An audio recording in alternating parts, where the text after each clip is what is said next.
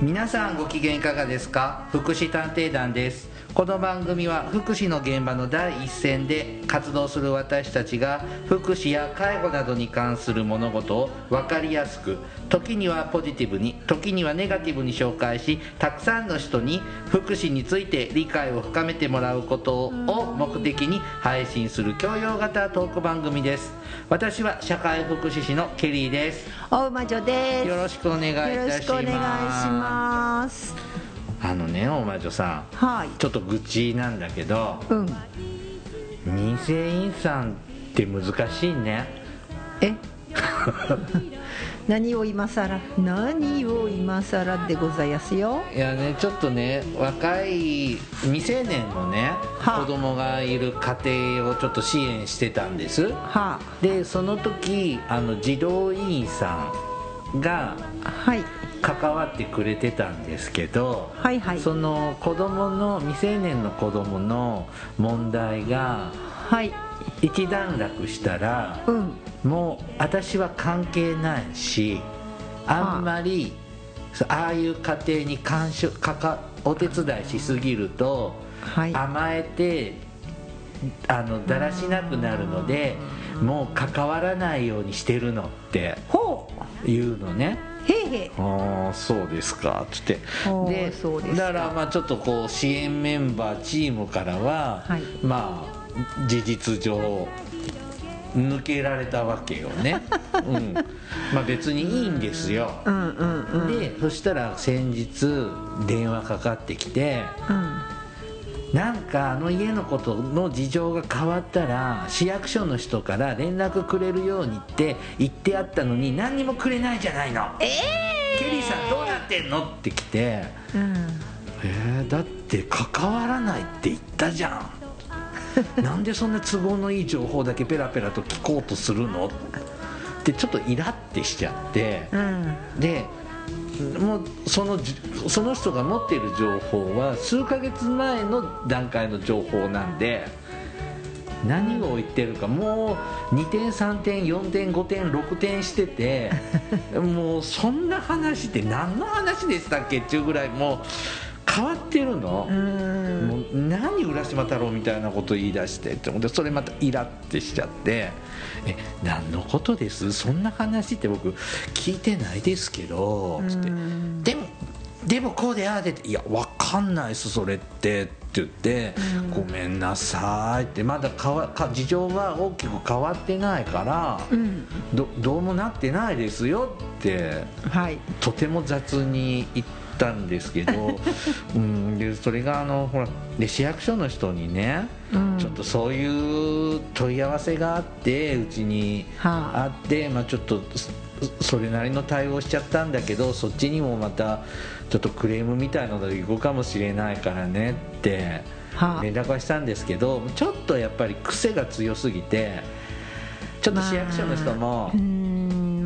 困ってるっていうかだってさ民生委員さんっていうのはあくまでなんだろう？民間人さんだかでもさ、うん。あやめよう。あだうんすいませんもう言いませんこれ以上は。はい、あまだ前振りだよね。うん。まだ。はいじゃあね、うん。はいはい。だからあのすごく助かってることもいっぱいあるんだけど今回ちょっとたまたまねはい。うんちょっとうんって思ったパターンの方だったので なんかえなんか逆に民生委員のおばさんがこのケース引っかき回せないってちょっと悪く思っちゃった。まあね、ななんていうのかな。あの民生委員さんってさ、うん。こうなんだろう難しいとかちょっと私も今日あの実を言うと民生委員さん絡んだちょっとしお仕事してあもう絡んだっていうか間接的に絡んだお仕事していたんですけどまあそうなのかな。まあでもそうだね。逆にこうなんかこう地域であったかく見守っててくれてたらいいのになって思います、うん。そそれもしてない。だからさ知らなかったら近所なんだからさ家に行きゃいいじゃんって思った、まあね。思うのにえー、で通り一本向こうで目の目と鼻の先なのにさとか、まあいろいろだよね。民生委員さんもいろいろ。うん。うん。ということだわ、悪気がないっていうのだけは間違いないかなとまあねそう悪気はない全然ない。はい。ちょっとグッでまだ前振りの割にはこういう話してません、うん、ちょっとねぐったり最近ちょっとぐったりしてるケリーさんの一つはこのお話。はいまだまだあんの？いやもうないよ。でまあちょっと喋りたかっただけなんですけれども、うん。今日はですねあそうよ。今日のテーマ何も言ってないわね、今日はね、はい。ボーダーライン層ボーダーラインね。はい。ボーダーラインについて、はい。えー、しゃべしゃべりたいなという企画ボーですダーライン。はい。じゃあね本編でねそういう話ね、はいはいしてまいりまはーい。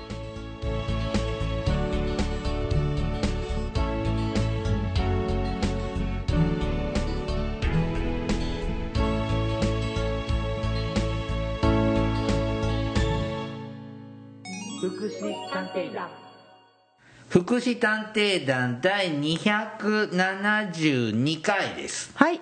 今回はボーダーライン層ほについてはい。えーとまあ、最初はこの話からであちこち行くかもしれませんけれども、はい。話をしていこうという企画です。うはい。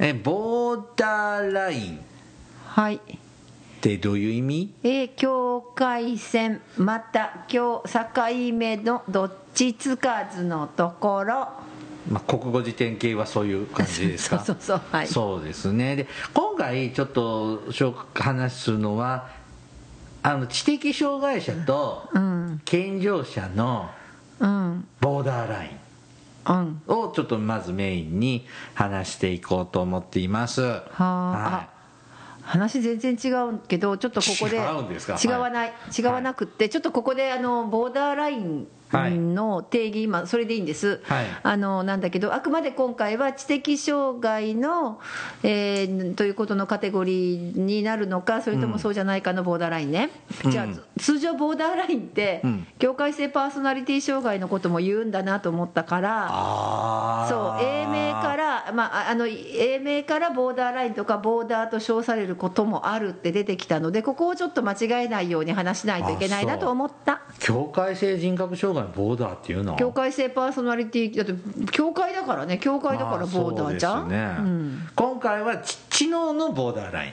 そうね、うん。はいはいはがいメインですね。知的な知的なってことだね。はい。じゃあはいはい。まあ、僕が認識しているのは、うん。あの IQ 知能指数が、まあ、70以下を知的障害。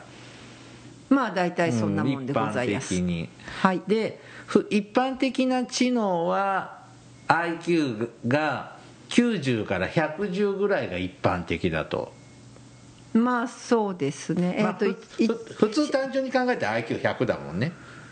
うんまあね。うんまあね。細かいこはと抜きにするね、はい。うん、ででこう IQ が85ぐらいから70ぐらいの人をボーダーラインってはい。呼ぶかなっていう明確な定義があるの？あのね、うちょうどね、あまあ、ボーダーラインって言った私ボーダーラインって確か言うんだけど、うん。グレーゾーンって言い方もするんだなと思って、ね。グレーゾーンとも言いますね、まあ、黒か白かの間ということで、で、えーっとですね、昔ね、WHO、WHO 世界保健機関。そうそう、世界保健機関の、えーによる、昔さ、国際疾病分類ってあったの覚えてる ?ICD って言って。ICD 知ってるよ。国際疾病分類は、えー、となんだっけ？あ忘れちゃった。あの ICF じゃないやつね。ICF じゃないやね。ICD ね。ICIDH でもなくね。はい、ICD というのによると、まあ、世界共通の病気のそうそう基準みたいな、世界共通ますね。一応そうだよね。国連基準そうはい。ね。そうするとその時は昔ねあ1974年版までは1900 74年。1974年。50年前ですか、はい、ま約では、うん。えーっと IQ70 から84までが境界性精神地帯といった定義がなされていたんですって。あそうなんだ。うんだけど、ん。だけどまあ、精神地帯っていうのは今有知的障害のことで,、はいはい。でうん。このグレーゾーン、まあ、ボーダーライン、うん。今日今日はボーダーラインって言ってるけど、えーっと実に人口の14%日本では約1700万人に相当する。つまり7人に1人がこのゾーンに入っているぐらいなんだって、あそうですか。うん。でその後、えーその後 ICD9 あごめんなさいさっきの ICD8 でした。ACD9、あの第9版とかあってね、うん。版を重ねていくんですけど、バージョンアップですね。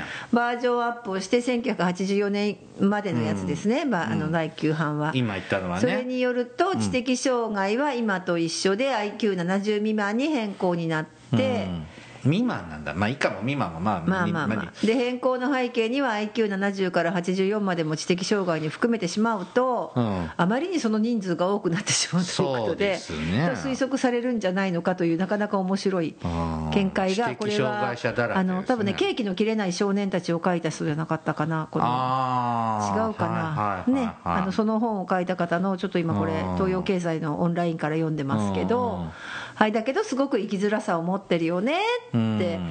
っていう話につながります、はい、だからととってもこう生きづらい人たちなのよねって特に IQ70 から84、そうそうそう。まあ、かつては境界性精神地帯と呼ばれてたんだけど、そんな半世紀昔の話でしょ？半世紀まあ半世紀ね、まあまあうん、だけど生きづらい人たちだね。まあそう呼ばれてたけど今はそうじゃなくてもう外されちゃってるからうん。逆に。障害者じゃないんだよね。そうそうそう生きづらいねって話。ってことだよね今日は。そうそうそう、だから IQ なんか虫がいた、はいはい。IQ が70以下だと知的障害者ってうん。認められる、まあ、条件を満たせばねちょっと年齢のハードルとかあったりするんだけど、うん。まあ、障害者と認めてもらえるので、うん。こういろんな福祉制度とかをうはい。まく活用していけると、うん。まあ生きてきやすい面ってありますね。はいはい。だけど、ボーダーの人はうん。障害者じゃないので、はい。一般人として、うん。健常者として扱われる、まあね。うん。うんそうするとほらに特に日本なんかはお仕事しようと思うと、うん。資格とかし必要なことが今多いじゃない、まあねはいまあ、はい資格を取ってからなんか就職みたいなことって今多いよね、いやその試験とか国家試験とかを受けないとうん。いけないような資格の場合だと、うん。まあ、IQ100 の人とうん。IQ80 の人が、うん。まあ、勝負したら単純に IQ100 の人が勝率はいいわけですよね。まあそうですね。はい。そうするとこういい仕事に就きにくいとか、まあねなんか貧困に陥りやすいリスクがうん。高いのかなっていうのとかが気になりますね一つ、うん。まあね本当にあのそうですね。なんかなあののとさで今さその IQ の話してるけど、実はその多分このゾーンの人って、うん。自分まあ自分なんてさ私たちもそうだけど、ところでさケリーさんって子供の頃さ、うん。えっ、と知能検査したことある？えケケケリーさんじゅじゅ17歳だから。あだから今17歳でさ知能検査受けたことある？わわかわかんない。えどっちで答えたらいいの？いえ。えっとねマジマジな話受けたことあります？あそれは全員受けたタイプのやつ。全員受けた。そうそう、ん。ある一定年齢の人たち私もそうなんだけど、うん。小学校の頃に多分2回ぐらいはやってるかもしれ3ない。回受けた記憶あるよ。小学校のなんか入学年学の開けて。前でしょ？ああそれもああそんなのもあったかな。小学校入る前にうん。なんか学校に集められて受けたよ、あと34年の時とは中2の時に受けたああよく覚えてるねそんなこと。17歳。うん。だけど 私はさ、まあ、200年を生きてると、うん。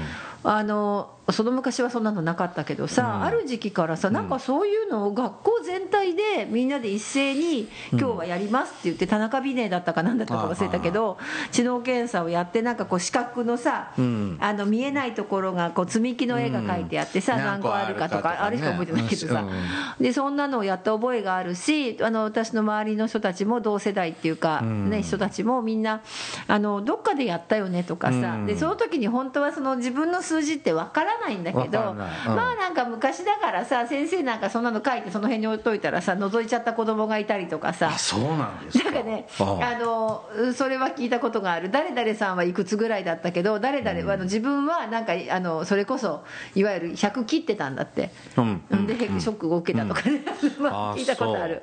で実際あったよね。全員やられてたことがあって、ちょっとねこのリスナーの方なんかでもちょっとピン知能テストピンとこない方。ちょっと似たような感じのってあの自動車学校教習所でも受けない？あうんあ適正検査みたいな、ね、あれもちょっと知能テストの要素混じってる問題あるよね。一部みたいなものうん。だからそういうのをなんだろうみんながやったから私は自分がいくつかなんてそんなの知らないけど、まあ、多分それでじゃあそこのなんたら学級に行きなとかって、ん。昔はね、うん。あの特殊学級って言われてた時代だったのではいまあそういうのはなかったんだけど、まあ、そこには行かなかったけどさ結構なんかなんかそこにそれでなんか多分まあそういう選別に使われてたということでだいぶ批判を受けたんでしょうね。だから今はやらなくなったけど、ん。だから今こうやって IQ の話してるけどさ、うん。そもそも自分がいくつかなんてわからないままだよね。わかんない。もうだってテレビのさクイズ番組とかですかさそういうのでこれ解けると IQ120 だよとかさ。あそうあるけど。なんかそういうのでなんちゃって IQ はそう。でもあれも得意不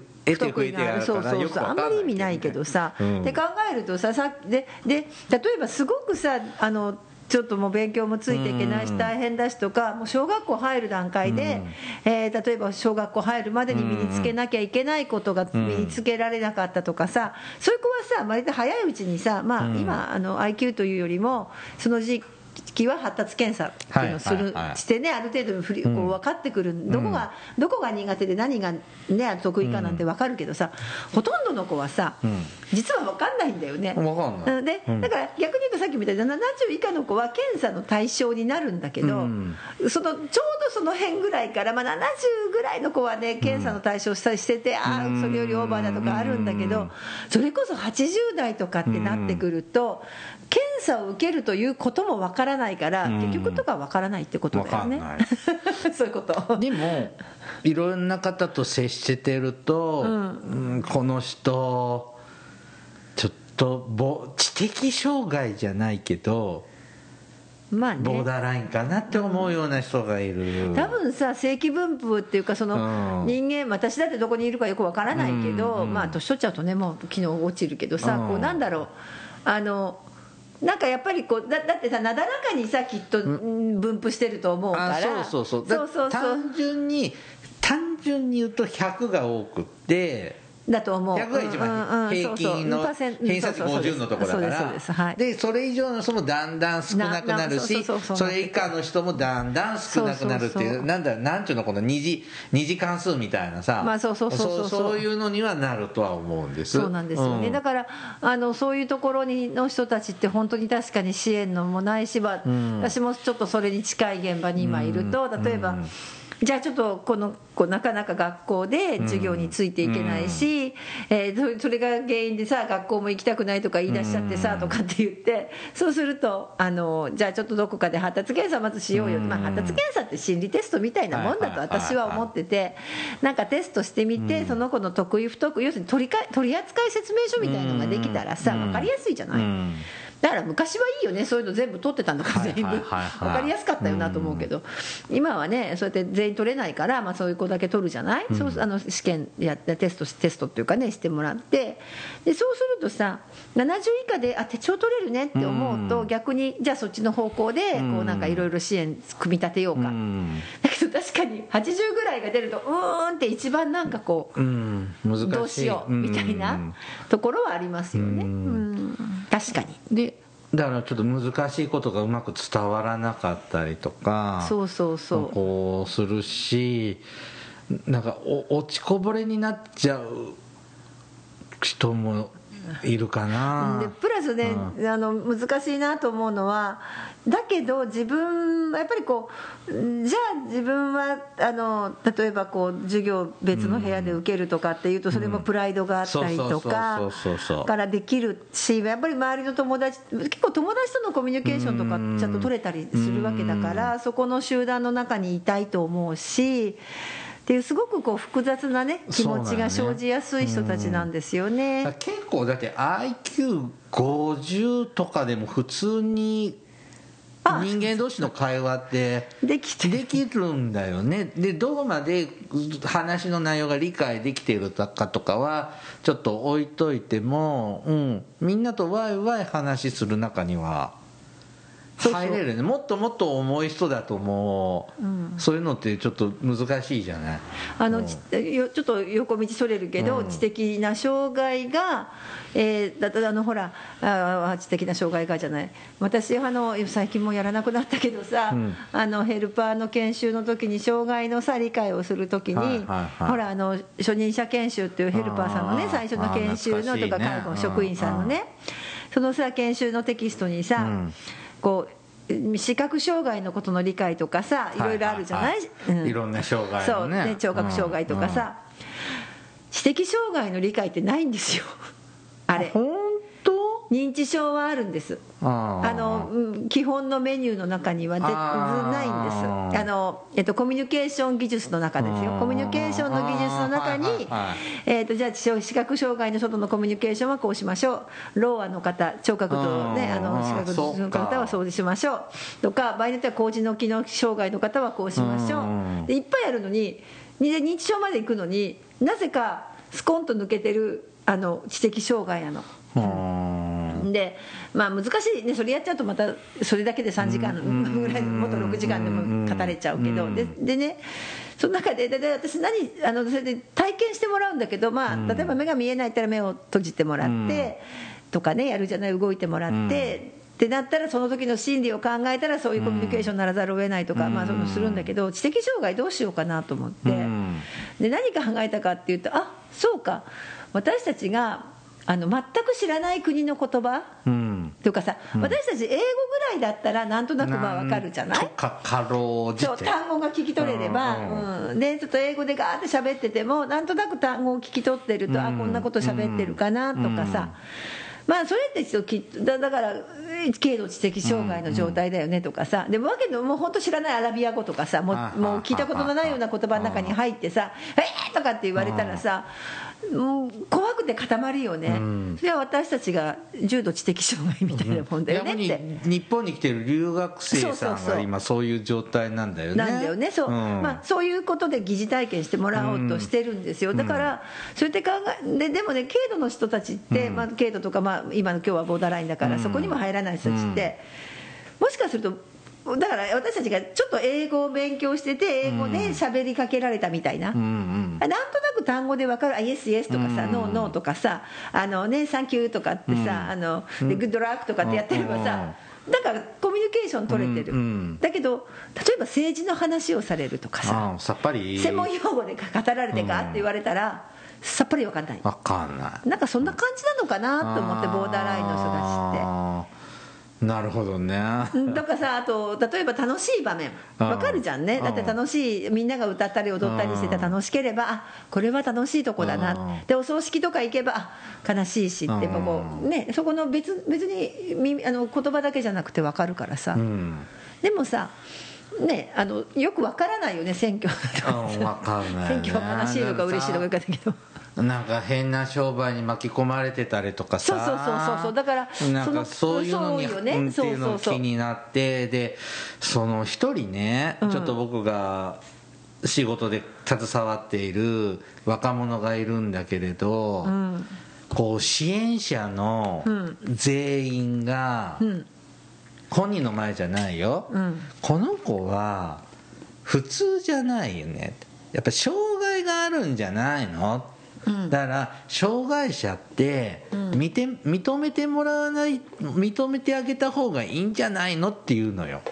なるほどね。で僕も確かにちょっとうんって気になるとこがあるんだけど、うん、まあ、ちょっと知能のほかにあの、まあ、ちょっと発達障害も混じってるかなっていうのはちょっと思うんだけど、うん、まあ、障害者じゃないのっていうね、で僕はいつもグレーゾーンの子だから、うん、まあ、ボーダーラインだろうねって言って、うん、今すぐ障害者って認めない方がいいんじゃないかって僕は主張しちゃうのよ、ああなるほどね、はい本人は障害者だと認障害があるっていう認識なく、うん。ここまで頑張って一生懸命生きてきたわけ、うん。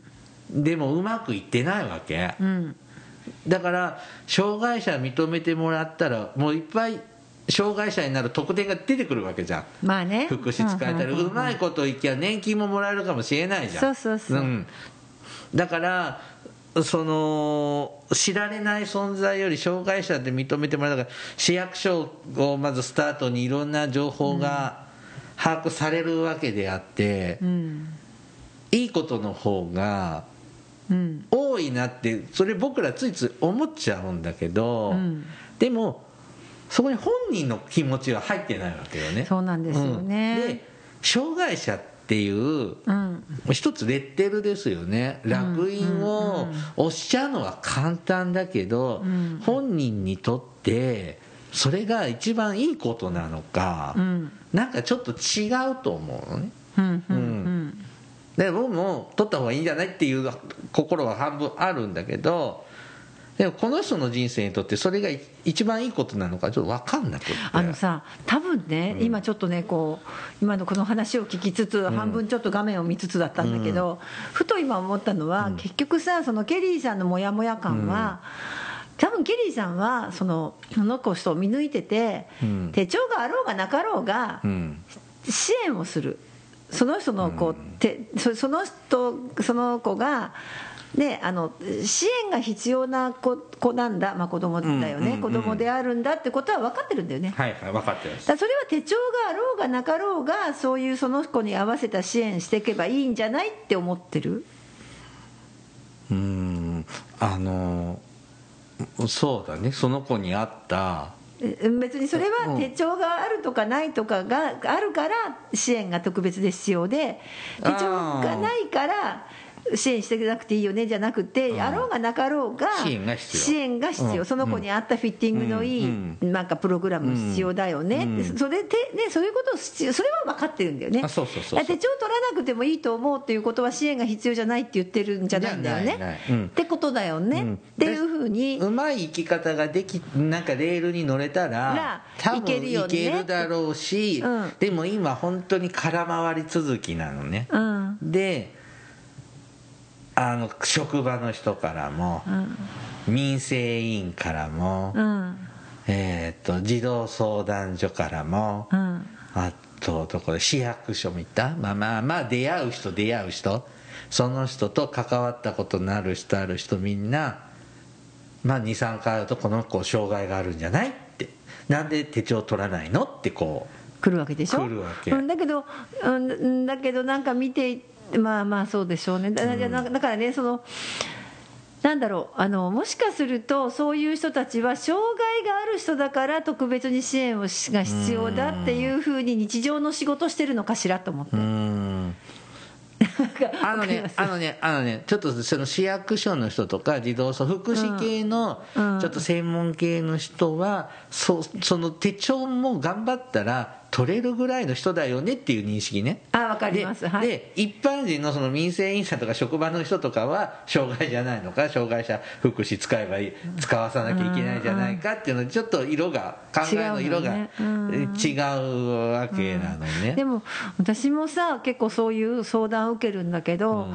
あのまさにそ本当につい最近ちょっとこうまさに80代だったの。あのただし全検査って言ってさあのな何が80だ？あ IQ が80だね。っていう簡単に IQ、うんうん今さあんまり IQ IQ 何あんまりね。年齢が80代じゃない違う違う違うごめんなさい。あの IQ がね、うん。IQ というか全検査ってうん。言い方したけど今さあの知能知能検査ってあんまり発達検査ってよく言うけど、そう使うんだけど4つぐらいに分かれるんですよね。でこれの平均値が全検査なの、全部の平均値なので実はあまり意味がなくってこれ、うんまあ、100であればできる。うんうんうんみんなが全部が100であって100なら OK なんです知よ能テストだけじそうゃね4項目 4, つの分類があって4つの分4つのこう見る視点があって、まあ、例えばおおしゃべりどうなん、おしゃべりとか言語の理解力とか目で見た時のこの認識力だとか、あと,、えー、と処理能力とあとスピードそれをどれぐらいのスピードね。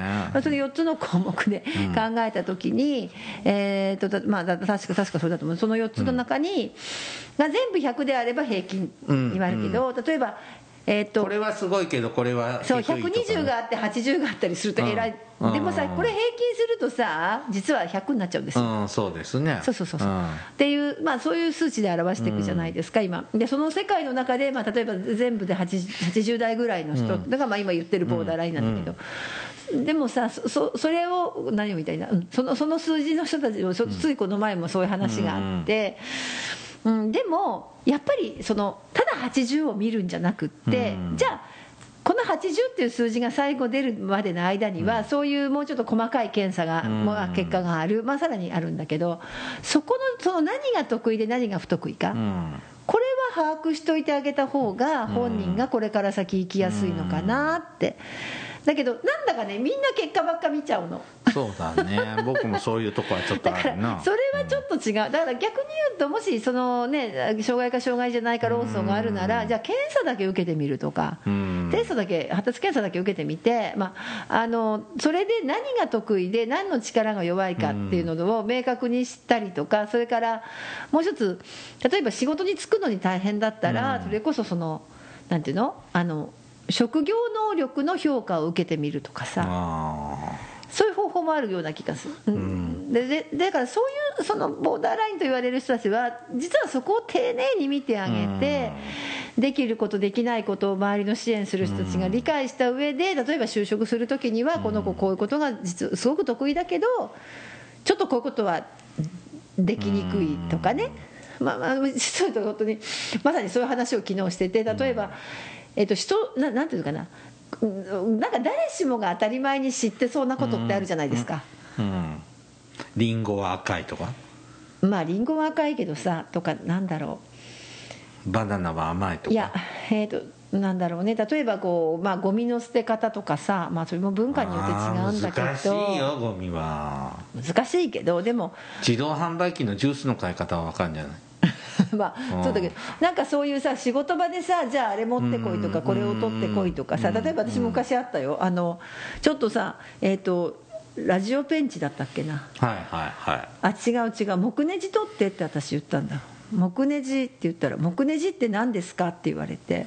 木ネジって何ですか？あ知らない。の木ネジって木のネジで木に打ち込むための先端が尖っていてこうやってぐるぐるってドライバーとかで回して木に入れるやつえー。えネジって金属じゃないの？あ金属だけどさ木ネジの形がいろいろあるじゃんネジって。先端が平らだったりとかさ。うんうんうんいろいろあるじゃん、うん。って言っててでそういう話だったんだけど、あそうかそれ通じないんだと思って。まあねありますね。あるじゃない？当たり前の。だからさそういうのがなんだお前そんなことも知らないのかって怒られるんじゃなくってあそれはちゃんと教えていかなきゃダメだよねって思うとか、ね、まあでもその理解力とかさその吸収力がさ早い子遅い人っているわけじゃん。そうそうそう。うん。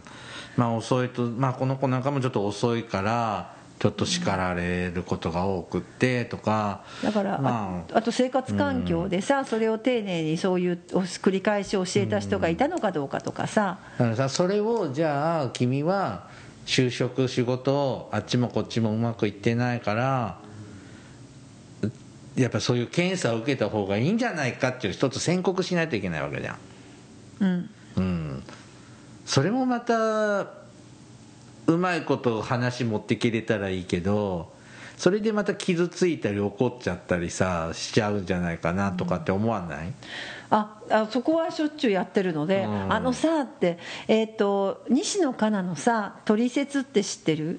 名前だけは知って曲ますが。あったよね、はいはいはい。あれってさなんかあるじゃない？わなんかなんだっけあの曲「私のトリセツがどうのこうの」っていううん。曲でしょ、だからそうだから私のトリセツがあったらそれトリセツ見せればいいじゃない？って相手に、うんそしたら分かってもらえるから怒られなくて怒られる回数減るよねっていう。ああなるほどね。説明してまうんああと怒られちゃったらへこんで嫌な思いして喧嘩してをねまたその仕事クビになっちゃうより最初からはねあの自分の取説作る。その取説作るためにはさ自分で書いてもわからないから専門のねカウンセラーさんに聞いてさそれ取説作ってくれるよっていう。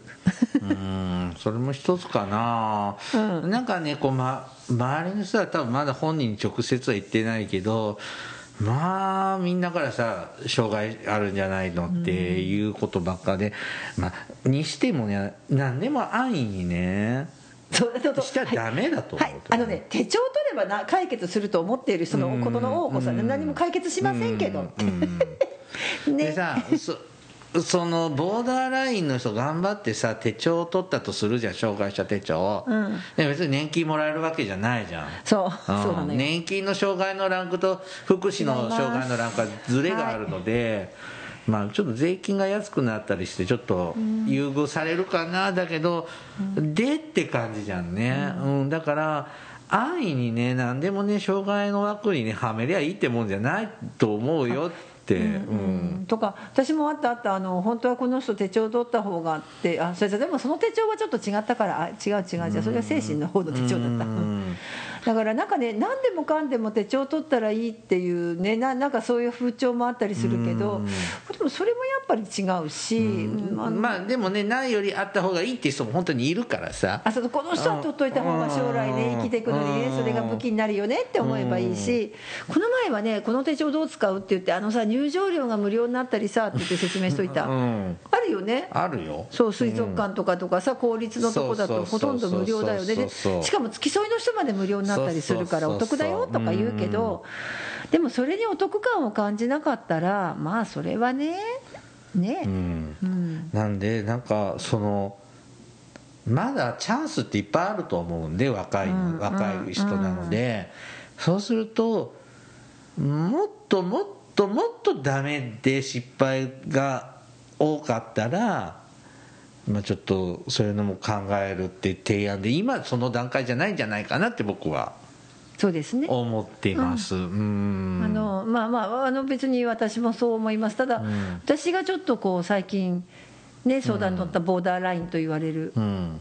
ケースの場合は、私はどうどういう回回答というかしたかっていうとさっきみたいに、じゃあまあそのあまりさ知能検査というか、まあん。あの今だとウィスクとかいろいろね、うん。まあ、発達検査みたいのって、じゃああれはさなんかこうこういうふうにしてくださいってざくっとしか書いてない、うん。じゃあその人がどういう仕事に向いてるのかとかさ、うん。こう例えば何かの組み立て作業が早いのか遅いのかとかさ、うん。そういうのは分からないじゃないですか、うん。割ね、そんなのあんまり分かんないのね、うん。器用か不器用かとかさ、まあ、あのじゃあ多少は分かるんだけど、うん。それもなんかこう紙の上だからさ、であればもうちょっとこうそういう手先を使うような、うん。こうそういうもので判断するっていうのが職業能力評価か。うん。であのしょまあ、でもねそこそのそれを受けようと思うとね障害者職業センターっていうね、うん。障害者がついちゃうんだよね、そこへ行けば無料で受けられるけどね、難しいよ そうでねもそこ、でもねあの障害者ってついてるけど別にそこ手帳がなくてもあの評価してくれるので本当はそういうのがこうあった上で適正検査みたいな、適正検査みたいのをした上で仕事選べるといいのにね、うん。それがさぜ全員みんなそういうのを受けるし仕組みがあったらさ言いやすいんだけどね。本当はそうだね、うんうんだから最初に私たちやってた世代だから、うん。あ抵抗感あんまりなくて。うん。で別にさ100割ってた人がいた自分だから自分で見ちゃって、その100じゃなかったんだって、うん。なんか低くて、で俺はバカなんだって自分で思ったらしいんだけど。あでも今だって立派にちゃんとしゅ、ねあのうん。まあ、職人さんになってさで職人の仕事してるわけじゃん、うん。ちゃんと給料もらって、ね、家庭も持って、別にそのことがねそれでへこむなくてもいいしさ。うん。うんだってそんな別にその時に120とかあった人がさ、立派な生活してるとは限らない分かから賢すぎてもダメなんだよね。そうなの、うん。あとね子供なんかでね賢すぎるとねすごい悲しい。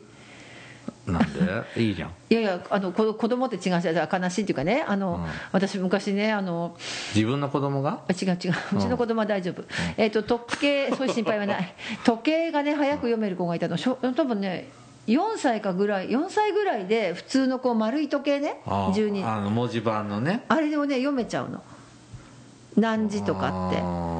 でななおかつなん だからかわいそうだった。そのぐらいの子だと時計がそこにあってもさうん。時計見ることないじゃない。だからうん。例えばちょっとお母さんと離れ離れになってて今一瞬、うん。ね、1時間ぐらい、うん。で何時にその例えばお母さんが勉強してて、例えばこう私たちがこう託児をしてる、うんそうするとさその子がもうずーっと泣いてるの。うん。お母さんいないって、でお母さんあともう少しだよってこう、うん。騙す時はそう言うじゃない、うん。うん。我慢しようねって、うん。だけど「えー!」って言ってななんかな何時何だったっけなでで何時に終わるからねみたいなことポッと言ったら、うん。時計が見れて、うん。まだこんなにあるじゃないかって泣き出したの。この心であれ何時って読める頃には心が育ってればそこはもっとこう離れられるのに心がまだ育ってない時に時計で何分って分かっちゃったらもうギャン泣きよそこで。なるほどね。もうずーっと泣いてたから、これさ賢すぎるのもかわいそうだなと思って見てたそうだよね、うん。適当にバカがいいよでねやっぱりその低うん。低減発達っていうんだけど標準のまあまあゆっくりぐらいでもさかえってゆっくりぐらいの方が周りが進んでくれるからさうん。失敗しないかもしれないし。そんなにひらめきもよくなく アイデアも大したことなく。はい。でまそうね。あでねこうあったらいいけどそこに微妙にずれるのがボーダーラインの人たちが。うん。うん。まあでも社会の中にはたくさんそんな人がいるのでまあ。うまく生きてる人もいっぱいいるんだよ。あそうそうそうそう。うん上手に生きてる人もそう。いっぱいいるんだけどうまく乗れない人たちが。う。ん。でも障害者じゃないし安易にレッタルも貼っちゃダメだと思う。でも福祉に乗っかれるっていうメリットもあるしあーって。でもまあ得意不得意は分かるのはいいよねうん。自分が。なるほどね。うん、うん、ということで、ねはい。はい、意外に真面目。うん。今日はね ボーダーライン層につ場合によいてね。ってはグレーゾーンと思いますね。おはい。話しいたしまはした。This is 福祉探偵団。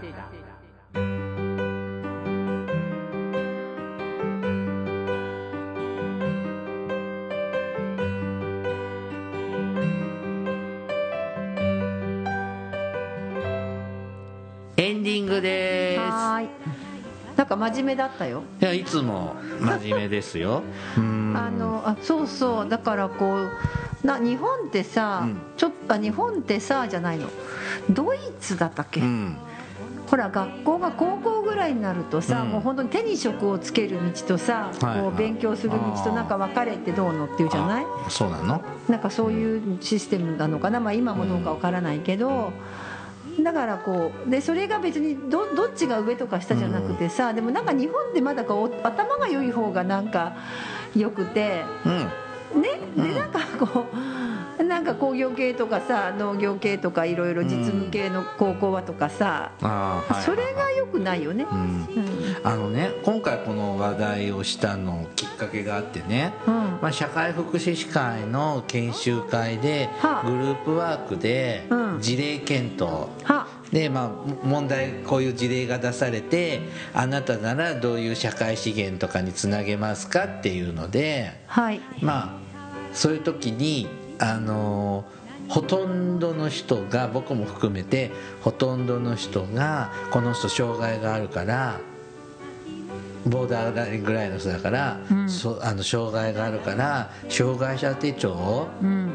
やっぱ取らすように私たちは動いた方がいいっていうのが10分の9人だったの。はい。で別の人がその人はなんか医療ソーシャルワーカーさんだったのかな。あのみんなそうやって言うけどそれもそうだけど、うん。あのま真っ先にこういう事例を聞いてケースの話を聞いて手帳だ手帳だっていうのは、うん。本当にその人のためにいいのか、うん。うん、ちょっと安易にねそればっかするのは良くないと思うって言ったのが唯一記憶に残ってんのその研修で。あーでもでだって十中八九がさそう手帳取るべきだってこう思っちゃうわけじゃん。まあね。それって僕らの,、あのソーシャルワーカーの仕事をしていく中のうん。落とし穴だよね、うん。しいろんなこう福祉系とかの社会資源を知ってるから、うんそれに乗っかっちゃったら楽だよって思っちゃうのがダメなんだなっていうのを、改めて気づかされて。うん、わかる。なんか私もこうなんだろう。あのついさこうつなげちゃいたくなる人なの、ついついで。でもそれは本当じゃないし、まあ、もうちょっと丁寧にそのこのとこ見なきゃいけないし、まあ、でも必ずねあのはい、本人がね取りたいとか親御さんが、うんまあ、取った方がって言えば考まあえるけど、そこを無理無理取れとはまあ言わないんですけどね、でも意外にねあの支援者の人たちがうん「取れ取れ」って言えみたいに取れって言え説得しろって言われることは多い。うん。だからそこそこってあのすごい楽簡単だしね。うん。うん。で理解ある医者に行きゃちょちょって診断書書いてもらえちゃうけどそれはそれがあるんだったらそれは後の手段だよね。まあね、うん。まあいやあの殿下の宝刀じゃないけどさ、うん。残しておいてもいいけどさ、うんま今すぐじゃなくてもいいんじゃないかな。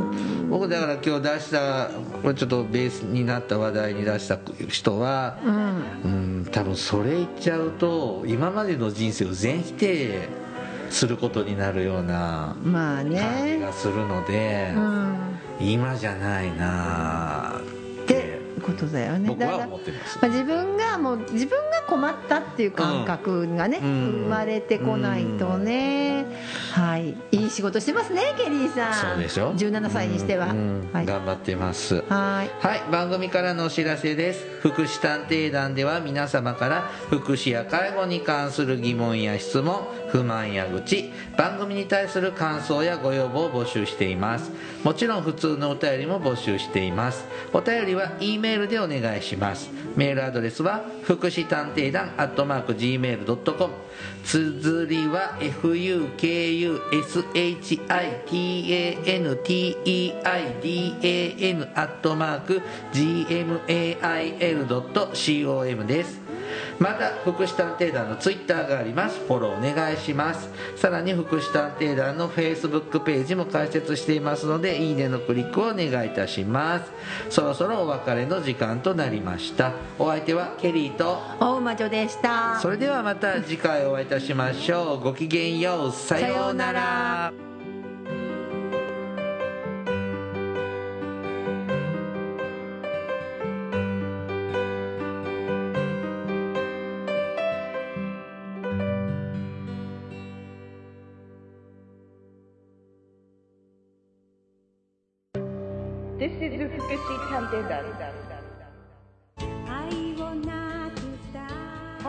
everybody, how are you doing? This program is educational type talk show distributed for the purpose that we who work in the front of welfare, introducing about welfare things and care, etc. This program sometimes for negativity and sometimes for positivity, also intelligibly for getting deeper understanding about welfare for many people. 福祉探偵団聞いてね